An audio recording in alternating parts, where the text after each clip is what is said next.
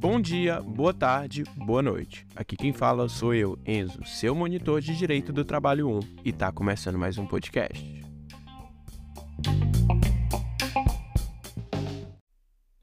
Mas antes de iniciarmos, vamos àqueles avisinhos iniciais. Pessoal, a nossa prova é no dia 30 do 10, tá? Nossa primeira chamada é no dia 30 do 10, segunda-feira. E a nossa segunda chamada é no dia 1 do 11, tá?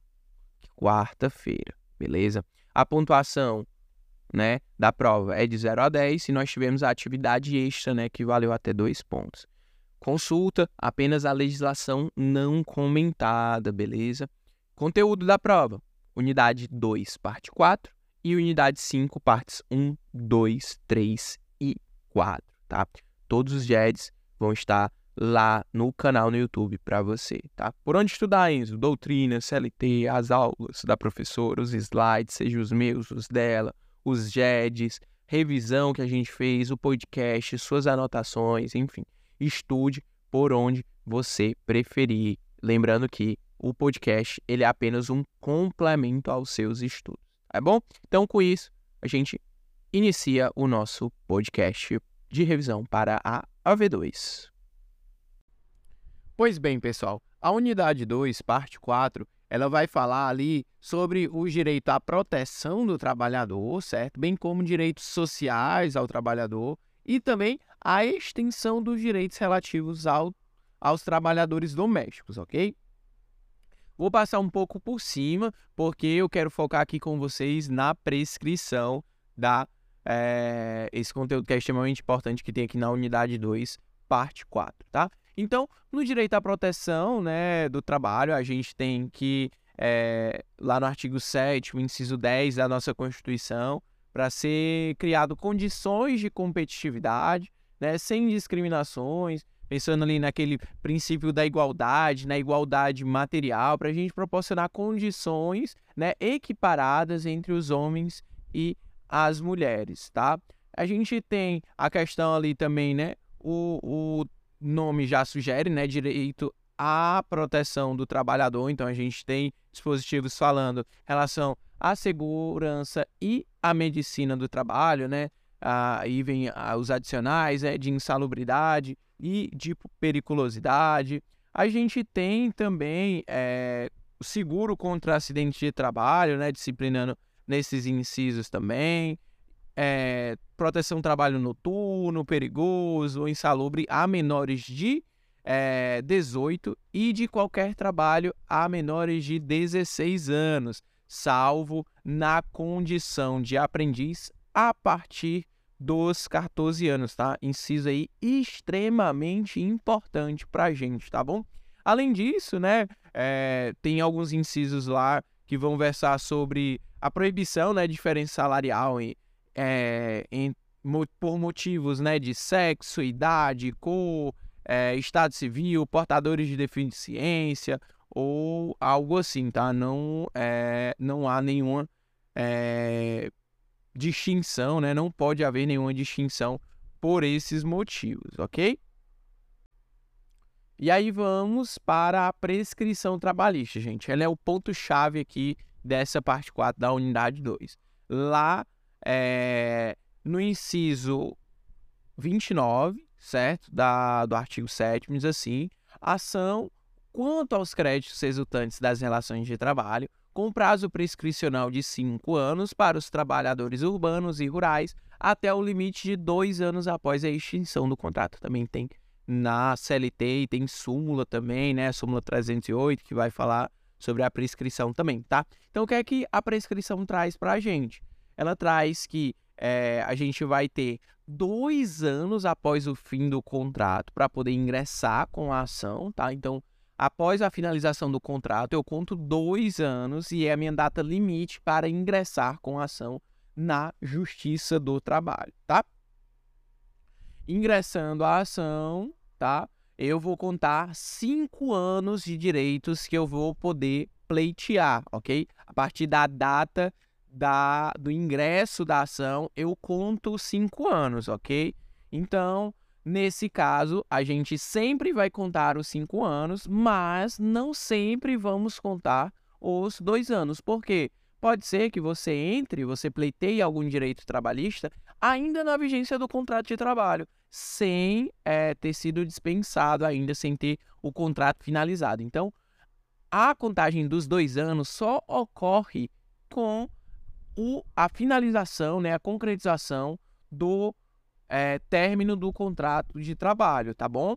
Os cinco anos não, ele sempre vai existir, você sempre vai contar da data do ajuizamento os cinco anos. O que tiver para trás já era prescreveu. E se passou os dois anos, também para ingressação já era prescreveu também, tá? Então, por exemplo, ó, uma pessoa que é admitida em 1 de maio de 2009, certo? Ela é demitida, sei lá, dia 1 de maio de 2015, ok? Então, dia 1 de maio é a data de 2017, é a data limite que ela tem para poder ingressar com a ação dois anos, tá? E dia 1 de maio de 2012 é a data que ela tem para poder é, pleitear os cinco anos, né? Os cinco anos de direito de verbas dela, ok? Não adianta, gente, se a pessoa trabalhou 20, 30, 40 anos naquele mesmo local. Ele só vai poder pleitear os últimos cinco anos, ok? muito, muito, muito importante, tá? Então, dois anos eles só são contados quando tem a extinção do contrato. Se não tiver, não conta dois anos, conta só os cinco, ok? Ali também vai falar, né, é, nessa parte sobre a questão da jornada de trabalho, é, as 8 horas diárias e 44 semanais, que é a carga horária padrão, assim, jornada diária padrão, é, jornada de trabalho padrão do, do nosso país. É, vai falar também sobre a questão dos direitos relativos aos trabalhadores domésticos, tá? Que é assegurado a categoria dos trabalhadores domésticos, os direitos, né? Que, que são previstos na nossa é, Constituição, ok? Então, basicamente isso da unidade 2, é, parte 4, ela é um pouco mais curta e principalmente com o foco na prescrição, ok? Pois bem, pessoal, agora vamos para a unidade 5, tá? Unidade 5, gente, vai cair partes 1, 2 e 3, tá? Unidade 5, parte 4, que tá lá no aba de vocês, não vai cair, ok? Não vai cair, não se preocupe, beleza? E a, a parte que vai cair mais, né, aqui da nossa unidade 5, com certeza é a parte 3, né? Que é a parte que tem uma maior quantidade de slides, uma maior quantidade de conteúdo, tá bom? Então a gente começa falando um pouco sobre o contrato de trabalho, né, gente? O contrato de trabalho, ele nada mais é do que um negócio jurídico, certo? Entre as partes. E aí a gente precisa entender que as relações de trabalho, elas são gênero, tá?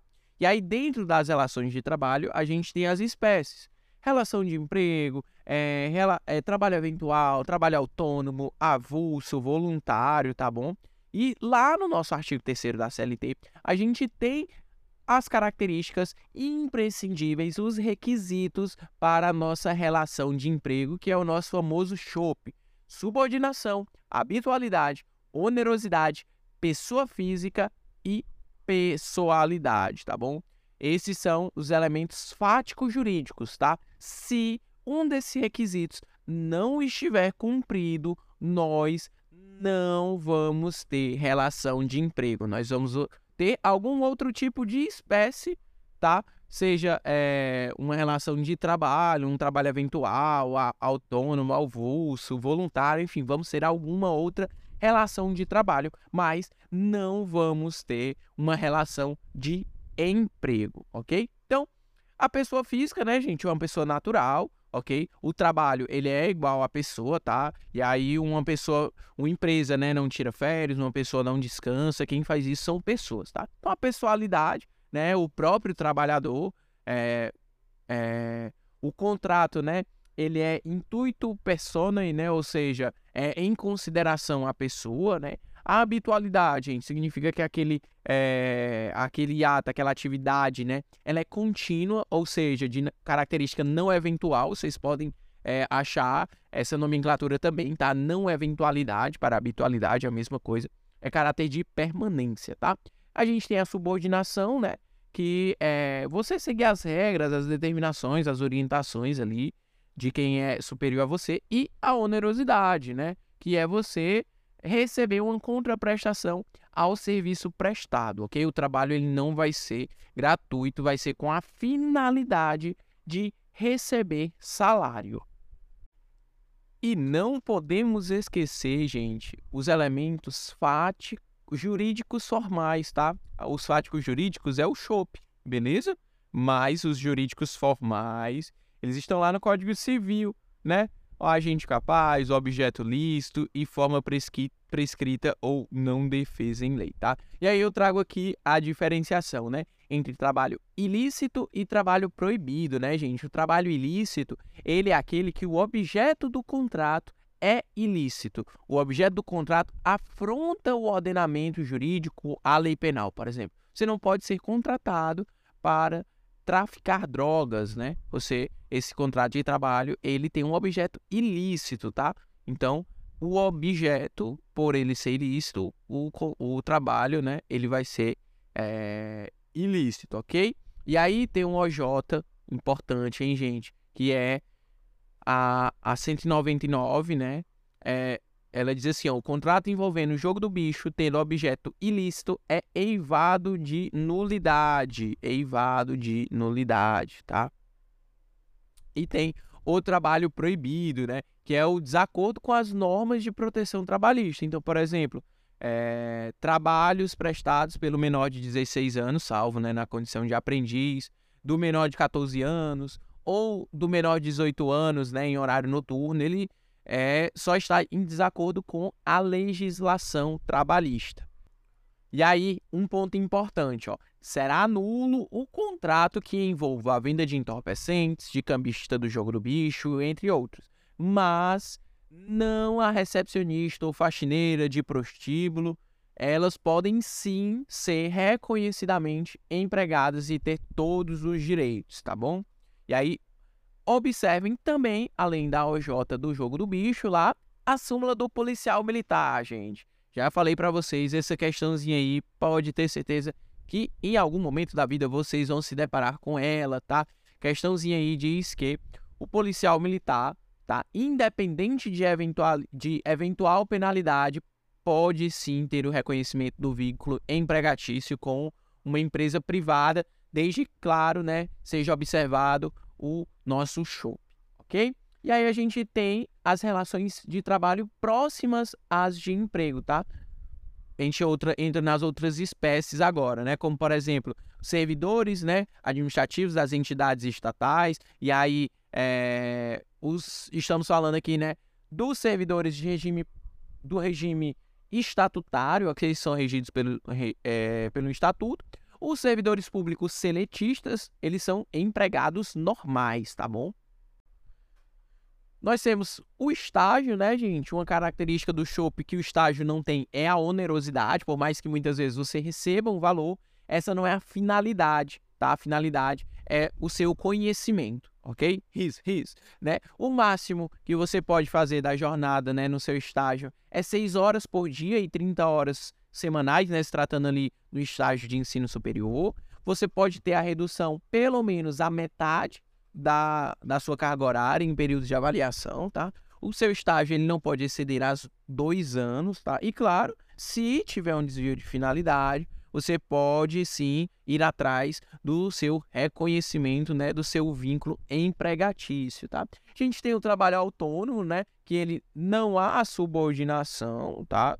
Então, característica aí do autônomo é que não há subordinação, ok? O trabalho eventual, ou seja, não há, né, a habitualidade, aqui no caso a gente tem a eventualidade, ok? O trabalhador, é, o trabalho avulso, né, que é aquela pessoa física que presta serviço para várias empresas, ela tem que ser, é, estar intermediada, né, pelo sindicato ou pelo órgão, né, se for portuário, que é o órgão gestor de mão de obra, ok? A gente tem algumas características do trabalho avulso, né? Que o trabalhador pode prestar serviços a várias empresas, precisa da intermediação do sindicato, do órgão, tá? E a remuneração é feita na forma de rateio, ok? E aí tem algumas características lá é, no slide, né, que fala do trabalho avulso, portuário e não portuário, né? E por fim, para a gente finalizar aqui as relações de trabalho, a gente tem o trabalho voluntário, que é aquele com ânimos e causas benevolentes, né? Ou seja, gratuito, não há então o requisito da onerosidade, ok? E aí agora vamos para as espécies de empregado, gente. As espécies de empregado a gente começa com o empregado eleito diretor de sociedade, tá? O empregado trabalhando em empresa, né, numa sociedade anônima, é eleito para exercer a função de diretor da sociedade.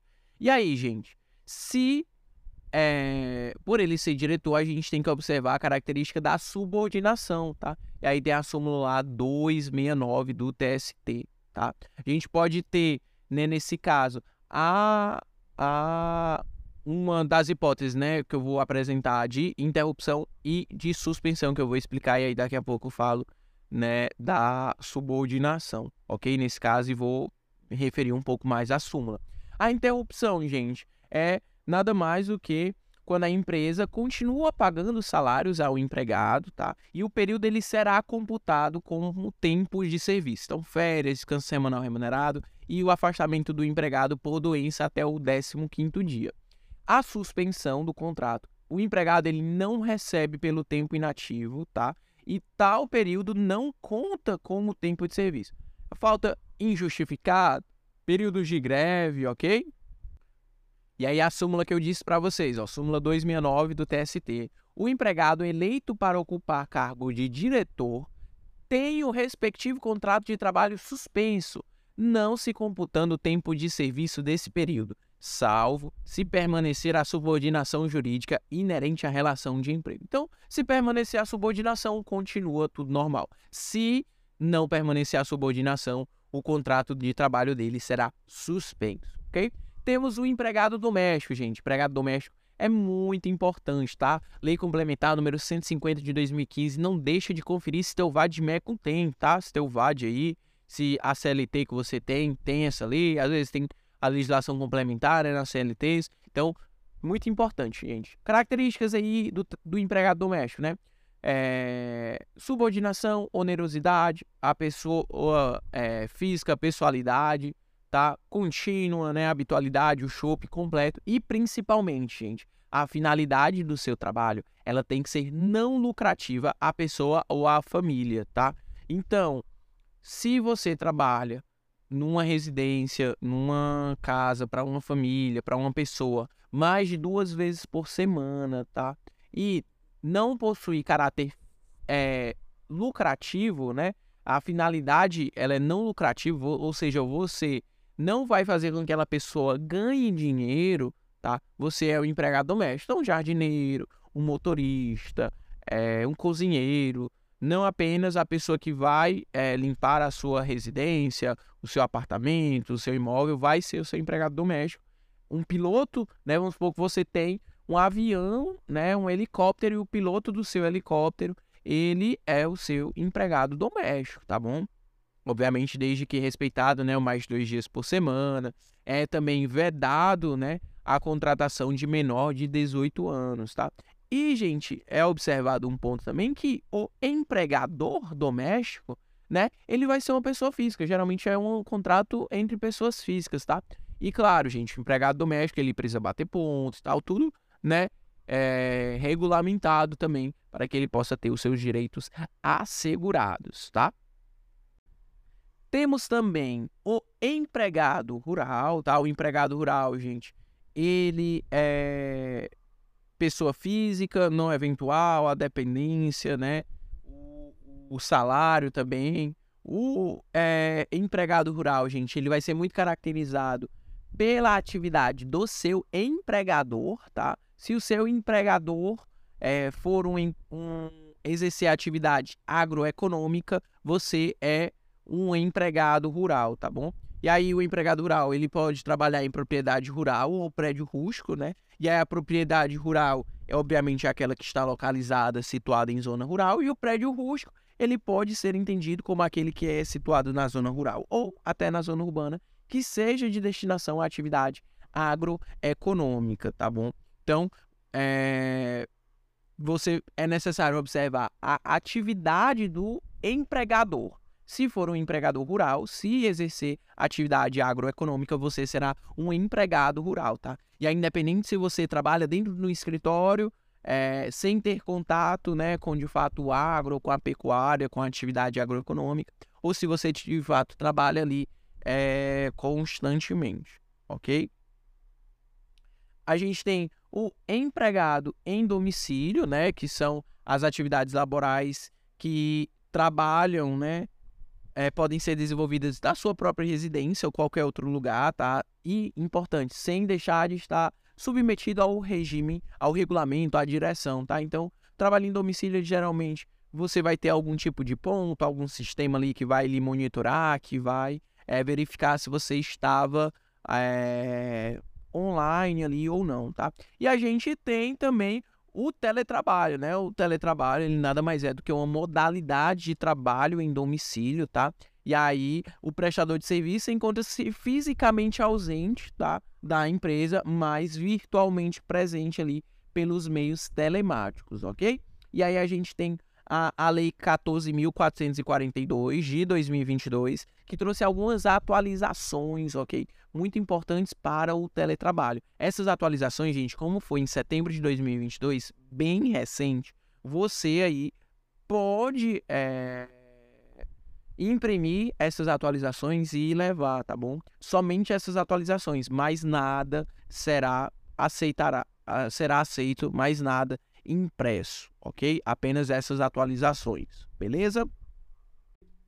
Vamos falar agora do empregador, gente. O empregador, ele está lá no artigo 2 da CLT, tá? Considera-se empregador a empresa individual ou coletiva que, assumindo os riscos da atividade econômica, admite, assalaria e dirige a prestação pessoal de serviço, tá? Então, o empregador, ele vai ser uma pessoa física ou jurídica ou entes personalizados, né? Condomínio, espólio, massa falida. E é, o empregador, gente, ele obviamente é o polo passivo na relação, tá? É a outra pessoa na relação empregatícia, ok? Então, temos é, dois efeitos jurídicos né, importantes e de caracterização do empregador, né? Que é a sua despersonalização tá? Para fins justos trabalhistas e também é a assunção dos riscos, né, do empreendimento e do próprio contrato de trabalho, tá? Responsabilidade do empregador pelos riscos do seu empreendimento. A gente tem o poder diretivo patronal, que é o poder de exercer as atividades, é, exigir, né, perdão, atividades lícitas, é claro, de seus empregados, né? E aí vai organizar, fiscalizar, punir, né, a, a sua empresa. Então, tem o poder de organização, poder de fiscalização, ok? E aí a gente entra, né, em relação à questão da revista, né, revista pessoal e a revista íntima. A revista pessoal, gente, ela é realizada em bens do empregado, tá? É a revista visual, ok? E aí a situação deve ser analisada caso a caso a fim de mitigar os riscos de violação íntima sempre observado a razoabilidade na prática, ok? E aí a visita íntima é para proteger, visa proteger o patrimônio, deve resguardar a intimidade, a intimidade e a dignidade do trabalhador. E aí, segundo a jurisprudência do TST, a revista corporal ou que de alguma forma ingresse na esfera íntima do empregado, o expondo desnecessariamente, justifica a reparação por danos morais. E aí também, revista íntima é proibida, é vedada em empregadas e funcionários, ok? Uso de detectores de metais, aparelhos de câmera e tal, tranquilo, é, é possível, obviamente, as câmeras, desde que não estejam em é, ambientes de banheiro ou vestuário, tá bom? E a gente tem também o jus variante, né, que eu tô até trouxe uma questão para vocês no nosso trabalho, que é o direito que o possui o empregado para alterar unilateralmente as condições de trabalho de seus empregados. Ah, são condições específicas, tá bom? Eu trouxe alguns exemplos lá no, no slide para vocês, ok? Vamos falar agora do grupo econômico, gente. O grupo econômico está lá no artigo 2 parágrafo é, da nossa CLT. Basicamente, a gente precisa de três requisitos, tá? Formação de um grupo, ou seja, uma aglutinação de pessoas, né, com personalidades diversas, né? Dois, o segundo requisito, né, a exploração de atividade econômica e o terceiro é um potencial relação de subordinação ou coordenação entre os integrantes do grupo econômico. Basicamente, a gente tem um grupo econômico hierarquizado, tá? Que é quando as empresas envolvidas estão sob a direção ou controle é, ou administração de outra, tá? É o grupo econômico hierarquizado ou subordinado. E tem um grupo econômico é, não hierarquizado ou coordenado, tá? É quando o mesmo grupo é, cada uma das empresas tem sua autonomia e vão integrar o grupo ali, não tem nenhuma hierarquicamente superior à outra, tá? E aí é importante ressaltar que a mera identidade de sócios não configura, não caracteriza o grupo econômico, ok? É necessário a demonstração do interesse integrado, a afetiva comunhão de interesses, a atuação conjunto das empresas integrantes, ok? E aí tem o parágrafo, o parágrafo terceiro do artigo 2 que é extremamente importante, deem uma olhada, ok? E aí, o grupo econômico, gente, ele é um empregador único, ok? Todas as empresas são solidariamente responsáveis, tá? A solidariedade, nesse caso, vai ser tanto passiva quanto ativa. A gente tem lá a súmula 129, tá? Muito importante. E aí, Falando também em relação à sucessão né, dos empregadores, nós temos o artigo 10 da nossa CLT, que é necessário, lembrem-se, né, o 10A do sócio retirante, tá? O sócio retirante, ele responde subsidiariamente pelas obrigações trabalhistas relativas ao período em que figurou como sócio e até dois anos após a averbação da modificação do contrato, ok? Então, lembrem-se, se atentem à data da averbação. Se ainda não tiver a averbação, ele responde normalmente, ok? E claro, se tiver havido alguma fraude ou alteração aí nessa, nesse quadro societário for de maneira fraudulenta ou algo assim, ele vai responder solidário, ok? E não subsidiário. E nós temos também o consórcio de empregadores, gente. Consórcio de empregadores, ele nada mais é, tá? Do que estabelecer um novo modelo de contratação de empregados rurais, tá? De forma conjunta, vários produtores rurais. E aí é meio que formado uma solidariedade, tá? Entre os produtores rurais em relação às obrigações trabalhistas e previdenciárias, tá?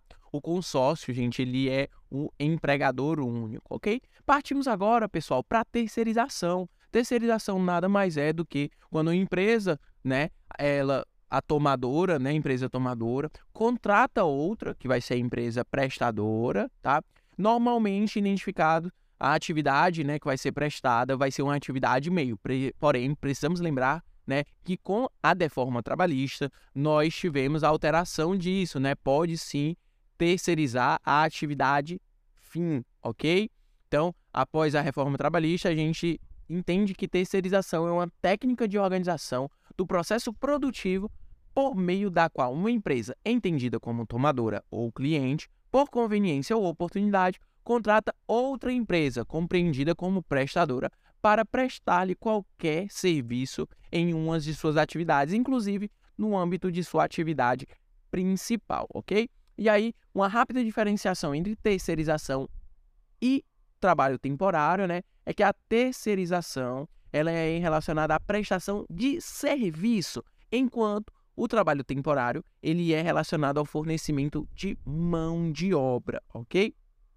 Em relação ao vínculo empregatício, né? O vínculo empregatício do empregado é com a empresa que ela vai prestar o serviço, ou seja, com a empresa prestadora do serviço, lembrem sempre da pirâmide, tá? Então, a relação de emprego, o vínculo empregatício é do empregado com a empresa prestadora de serviço e Entre a empresa tomadora e a empresa prestadora, a gente vai ter o contrato de terceirização. Entre o empregado e a empresa tomadora, a empresa que contratou, nós vamos ter basicamente a é, prestação do serviço. Né? E aí, justamente, é, no artigo 5 é, C e 5 D, a gente tem a, o objetivo né, de evitar a pejotização. A gente sabe que lá nos requisitos do SHOP, um dos requisitos para a relação de emprego é ser pessoa física, ou seja, pessoa jurídica não é considerado empregado, tá bom? Tem também falando um pouquinho lá é, no slide para vocês da responsabilidade, né? Que ela como ela pode ocorrer lá no tem um súmula inclusive, né, a súmula 331 do TST, no inciso 4 dessa súmula vai falar sobre e relacionado também à terceirização da administração pública, tá? A administração pública também pode realizar terceirização no inciso 5 lá da súmula 331 do TST fala também, OK? Então é basicamente isso, pessoal. É... eu espero que vocês tenham gostado do nosso podcast de revisão de hoje. Tentei fazer de uma maneira mais dinâmica para que a gente conseguisse rever o, o conteúdo da melhor forma, mas que não ficasse tão grande, ok? Lembrando, prova primeira chamada segunda-feira, dia 8, segunda chamada dia 10, quarta-feira, ok? Consulta apenas a legislação não comentada, tá bom? É isso, pessoal. Um forte abraço, um beijo e até mais. Qualquer dúvida, podem contar com a gente. Boa prova! E agora nós vamos para a unidade 5, parte 4, gente. Finalizar nosso conteúdo aí para a AV2, tá, gente? Unidade 5, parte 4, ela fala sobre o contrato de trabalho, né, pessoal? O contrato de trabalho, ele nada mais é do que um acordo de vontades, tá? Pode ser tácito ou expresso, pela, na, pela qual, né, uma pessoa física coloca seus serviços à disposição de outrem, a serem emprestados com pessoalidade, não eventualidade, onerosidade e subordinação ao tomador, o nosso famoso chope, não é mesmo? O contrato por tempo indeterminado, ele é a regra, tá certo? Ele, obviamente, o seu próprio nome já diz, né? Um contrato por tempo indeterminado. Então, não tem a fixação prévia de duração, tá? Se fosse, se tivesse sua fixação prévia, seria um contrato por tempo determinado, tá? Que a gente vai ver também ele daqui a pouquinho, tá? Então, um contrato por tempo indeterminado é a regra. E para que ocorra a extinção do contrato por tempo indeterminado, a gente precisa de uma declaração de vontade, tá? De qualquer uma das partes, seja o empregado, seja o empregador, tá? necessário que tenha essa declaração de vontade para que ocorra né, a extinção do contrato por, pra, por tempo indeterminado, beleza? Então, o nome é bem autoexplicativo aqui no contrato por tempo determinado. A gente tem uma fixação prévia da duração do contrato. Ele pode ser, né, o contrato por tempo determinado, pode ser em via de regra, pode ser por via direta, tá? Quando o empregador está legalmente autorizado a afirmar aquilo é, pessoalmente, ou pode ser por via indireta, tá? Quando esse ajuste ele somente vai poder ser feito por intercessão de um terceiro, né, legitimado, para poder fazer justamente essa intercessão. O contrato por tempo determinado, por via direta, tá? A gente vai ver algumas espécies dele agora, e ele está ali no artigo 443 da CLT, tá? Artigo 443 da CLT. Vou fazer aqui a leitura para vocês. Ó. O contrato individual de trabalho poderá ser acordado tácita ou expressamente, verbal ou por escrito, por prazo determinado ou indeterminado, ou para prestação de trabalho intermitente, tá, gente? Qual é a natureza, tá, gente? do trabalho por tempo determinado. Gente, a gente vai ter que observar algumas coisas, como por exemplo, o serviço né, ser de natureza transitória, tá? Aqui no parágrafo 2 do 443, ó, o contrato por prazo determinado só será válido em se tratando de serviço cuja natureza seja transitória, tá? Então, um serviço de natureza transitória, por exemplo, empresas, né, de vendas precisam aí de mais funcionários para época festiva, tá? Ou então, relação relacionada né, à atividade empresarial de caráter transitório. Então, ao invés de ser o serviço de natureza transitória, ser a atividade empresarial. Então, por exemplo, uma empresa que vende exclusivamente cartões de boa festas, tá? No mês de dezembro ali. E nós temos também o contrato de experiência, tá, gente? O contrato de experiência. Ele é bem peculiar e bastante importante. Por quê? Porque ele não pode exceder o prazo de 90 dias, tá? E ele pode ser prorrogado uma única vez, desde que não ultrapasse os 90 dias, tá certo? Então aqui, ó, só trazendo para vocês a fundamentação, ó, tá lá no 445 da CLT, tá? O contrato de trabalho por prazo determinado não poderá estipular por mais de dois anos, observada tá, a regra lá do 451. O contrato de experiência, aqui no parágrafo único, não poderá exceder de 90 dias, tá? 90 dias, beleza? E aí você me pergunta, e a prorrogação, onde é que está? Está lá na súmula 188, tá? O contrato de experiência pode ser prorrogado respeitando o limite máximo de 90 dias. Então, estando dentro do limite de 90 dias, ele pode ser prorrogado uma única vez, tá? Ele pode ser prorrogado por uma única vez, desde que não ultrapasse os 90 dias, tá?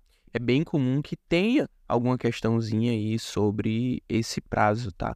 É, sim, sobre esse prazo, sobre os 90 dias, ou sobre essa questão da prorrogação, se pode prorrogar, se não pode prorrogar. Geralmente questões aí de marcar acaba tendo, né, esse, essa nomenclatura, né, de ah, pode prorrogar, não pode prorrogar, e aí você consegue ver melhor qual é o item correto. Tá? E a gente tem uma observação importante lá, na, lá no artigo 451 da CLT, ó, o contrato de trabalho por prazo determinado, que, tácita ou expressamente, for prorrogado mais de uma vez, passará a vigorar sem determinação de prazo, tá?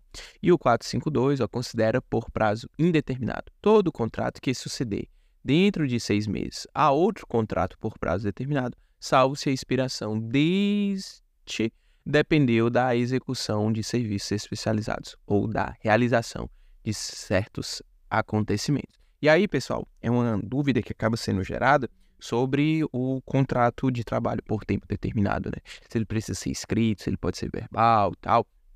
E aí a gente tem, né, basicamente o um entendimento de que precisa sim ser escrito, tá? Uma condição especial lá do artigo 29 da CLT. E aí, lá no material, recomendo muito é, que vocês verifiquem isso no material, tá? Tem é, algumas tabelinhas aqui, ó, como por exemplo, o contrato por tempo determinado, tal. Por prazo determinado, a CLT está três exceções de contrato por, por prazo determinado. Ó, serviço cuja natureza ou transitoriedade justifique a, a predeterminação do prazo, a atividade empresarial, tá? Então aqui, ó, por exemplo, primeiro, ó, uma pessoa que trabalha para substituir provisoriamente alguém que está afastado por licença, tá? O segundo aqui, ó, hotéis de veraneio, né, atividades de venda e de produção de produtos determinada época do ano, fogos de artifício, ovos de Páscoa, panetone, contrato de experiência, né, que nada mais é aí, como a gente tinha comentado, para a pessoa poder é, testar, né, viabilidade ali de um futuro é, vínculo empregatício. Então a pessoa faz literalmente contrato de experiência justamente para poder conseguir testar ali. O nome é bem autoexplicativo. Como comentamos, né, os, né, seja o serviço de natureza ou a atividade empresarial de natureza transitória, né, tem duração ali de dois anos e o contrato de experiência tem é, apenas 90 dias, né, de duração. E é, em relação à prorrogação, né, tá lá no 451, pode ser prorrogado uma única vez dentro do prazo máximo, né? Então, se for extrapolado, né, o limite de dois anos do, da atividade ou do serviço de natureza temporária, é, ou então os 90 dias do contrato de experiência, ou prorrogado, né, mais de uma vez, ocorre a indeterminação automática, tá? Então, automaticamente a pessoa terá o seu contrato por prazo indeterminado. Então, às vezes a questão cobra justamente isso, né? É, se a pessoa é, passou do limite máximo dos 90 dias e tal, ela terá que ser dispensada, ou ela terá o seu contrato extinto e tal. Então a gente vê que se passar o limite dos 90 dias ou dos dois anos, a, ocorrerá né, a conversão do contrato de trabalho por tempo determinado para o contrato de trabalho por tempo indeterminado, tá? E aqui a gente tem também é, relacionado, né, a suscetibilidade, né, de contratos. Então, é necessário, né, um período de carência, né, um prazo mínimo para recontrata recontratação, que é de seis meses, tá? Ou seja, entre os dois contratos precisa ter esse lapso temporal aí mínimo de seis meses, tá? Se tiver uma contratação antes disso, tá? O segundo contrato já vai nascer com tempo indeterminado, tá ok? Exemplo, salvo, né? É, salvado aí contratos especializados ou de certos acontecimentos. Então, por exemplo, aí pessoas na época de safra, né, de do agro aí, enfim, é, pode ser nesse caso, né, um contra, um serviço especializado, um acontecimento específico, tá? Aí pode ser que seja antes de seis meses, mas é necessário que tenha, né, esse lapso temporal mínimo aí de seis meses, tá? Já a contratação, né, por tempo determinado por via indireta, tá? Ela tá lá na Lei 6.019 de 74, tá? Que é a lei que fala é, sobre o trabalho temporário, tá? E aí, basicamente, tá? A gente vai ter a empresa tomadora de serviço ou cliente, né? A empresa de trabalho temporário e o trabalhador temporário. Então, a, a relação de trabalho, tá? Ela vai ser entre a empresa tomadora de serviços e o trabalhador. Porém, a relação empregatícia, né? Lembre-se sempre, né, que a relação de trabalho é o geral e dentro dela está a relação empregatícia. E a relação empregatícia é entre a empresa de trabalho temporário e o trabalhador temporário. E entre as empresas há uma relação contratual, né, cível mesmo, porque a empresa tomadora contratou, né, a empresa de trabalho temporário, tá?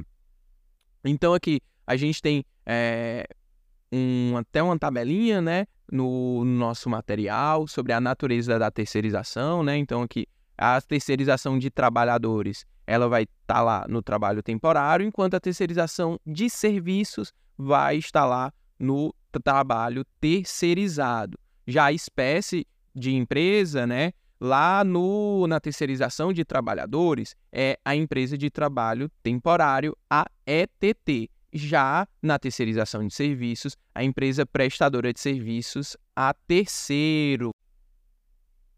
E aí eu trouxe alguns artigozinhos, tá, pessoal? Lá da Lei 6.019, que é necessário ser observados, tá? Vamos fazer a leitura aqui rapidinho deles, tá? Artigo 2 parágrafo 1 parágrafo 2 aqui, ó. Trabalho temporário é aquele prestado por pessoa física contratada por uma empresa de trabalho temporário que a coloca à disposição de uma empresa tomadora de serviço para atender à necessidade de substituição transitória de pessoal permanente ou à demanda complementar de serviço. Parágrafo 1 é proibida a contratação de trabalho temporário para a substituição de trabalhadores em greve, salvo nos casos previstos em lei. Parágrafo 2 considera-se complementar a demanda de serviços que seja oriunda de fatores imprevisíveis ou quando decorrente de fatores previsíveis tenha natureza intermitente, periódica ou sazonal, tá? Lá o artigo 4 e o artigo 10 também, ó, separei aqui para a gente poder ler, ó. Empresa de trabalho temporário é a pessoa jurídica devidamente registrada no Ministério do Trabalho, responsável pela colocação de trabalhadores à disposição das empresas temporariamente, as ETTs, né, empresas de trabalho temporário. E aqui, no artigo 10 qualquer que seja o ramo da empresa tomadora de serviços, não existe vínculo de emprego entre ela e os trabalhadores contratados pela, pela empresa de trabalho temporário, tá? Então, não há vínculo de emprego entre a empresa tomadora e os seus trabalhadores, tá certo? Em relação ao prazo, né? O prazo aqui é por tempo determinado da via indireta é de 180 dias, tá? Prorrogado, prorrogável por até mais 90 dias, ok? E a responsabilidade é a responsabilidade subsidiária, tá certo? Responsabilidade subsidiária. Então a gente tem outra tabelinha, né? Então aqui, ó, quanto a CLT, né, na contratação, ela é direta ao empregador, ao empregado, né, pelo empregador. Lá na lei 6019, né, a contratação vai ser intermediada por uma empresa de trabalho temporário, que vai ser a empresa é, empregadora, né, de fato, daquele trabalhador, que vai ter a relação de emprego. As hipóteses, né, a, na CLT, serviço de necessidade transitória, atividades empresariais de caráter transitório ou contrato de experiência, lá na Lei 6.019. Necessidade da substituição transitória, né? Ou então demanda complementar de serviço, né? Sejam de fatores imprevisíveis ou previsíveis com caráter intermitente. Em relação ao prazo, né? Da, dos serviços é, transitórios e atividades transitórias, é dois anos. E o contrato de experiência, 90 dias. Já na Lei 6.019, são 180 dias consecutivos, sendo prorrogáveis por mais 90 dias, tá? Desde que seja comprovada é, essa manutenção né, das condições. A prorrogação né, na CLT pode ser uma única vez, dentro do prazo máximo, e lá na Lei 6.019 não há limite, tá? Mas deve ser respeitado aí, é, esse prazo máximo. Carência, né, de seis meses pela CLT já na Lei 6.019, a carência é de 90 dias após cumprir o período máximo. E aí nós temos alguns tipos de contrato por tempo determinado, né, que a gente disponibilizou de exemplo aqui, ó. É... Contrato de experiência, técnico estrangeiro, contrato de safra, de artista, contrato por obra certa, é... contrato de aprendizagem, treinador profissional de futebol, estímulo de novos empregos, peão de rodeio, atleta profissional, tá? São os exemplos aí de contrato por tempo determinado, tá? E para finalizarmos, lá na CLT, a gente tem um pouquinho sobre o contrato de trabalho por tempo intermitente, tá? Lá no 443, parágrafo terceiro, tá? Com 443, parágrafo terceiro, considera-se como intermitente o contrato de trabalho na, no qual a prestação de serviços com subordinação não é contínua, ocorrendo com alternância de períodos de prestação de serviço e de inatividade, determinados em horas, dias ou meses, independente do tipo de atividade do empregado e do empregador, exceto para os aeronautas regidos por legislação própria. E aí, lá no 452A, separei mais alguns é, parágrafos para a gente poder ver. O contrato de trabalho intermitente deve ser celebrado por escrito e deve conter especificamente o valor da hora de trabalho, que não pode ser inferior ao valor horário do salário mínimo ou aquele devido aos demais empregados do estabelecimento que exerçam a mesma função em contrato intermitente ou não. Parágrafo 1 o empregador convocará por qualquer meio de comunicação eficaz para a prestação de serviços, informando qual será a jornada, com pelo menos três dias de ocorridos antecedência, três dias corridos né, de antecedência. Recebida a convocação, o empregado terá um prazo de um dia útil para responder o chamado, presumindo silêncio, a recusa. A recusa da oferta não descaracteriza a subordinação para fins do contrato de trabalho intermitente. Aceita a oferta para o comparecimento ao trabalho a parte que descumprir sem justo motivo pagará a outra parte no prazo de 30 dias multa de 50% da remuneração que seria devida, permitida a compensação em igual prazo. Parágrafo 5 O período de inatividade não será considerado tempo à disposição do empregador, podendo o trabalhador prestar serviços a outros contratantes. E no parágrafo 6 ao final de cada período de prestação de serviço, o empregado receberá o pagamento imediato das seguintes parcelas: remuneração, férias proporcionais, 13 terceiro salário proporcional, repouso semanal remunerado e adicionais legais, tá? Então, e por aqui nós encerramos o nosso podcast para a AV2, tá? Lembrando, provas dia 30 e dia 1 tá? 30 do 10 e 1 do 11, ok? Primeira e segunda chamada, respectivamente. Estudem, fiquem tranquilos, Qualquer coisa, falem com a gente que vai dar certo. Forte abraço e até mais.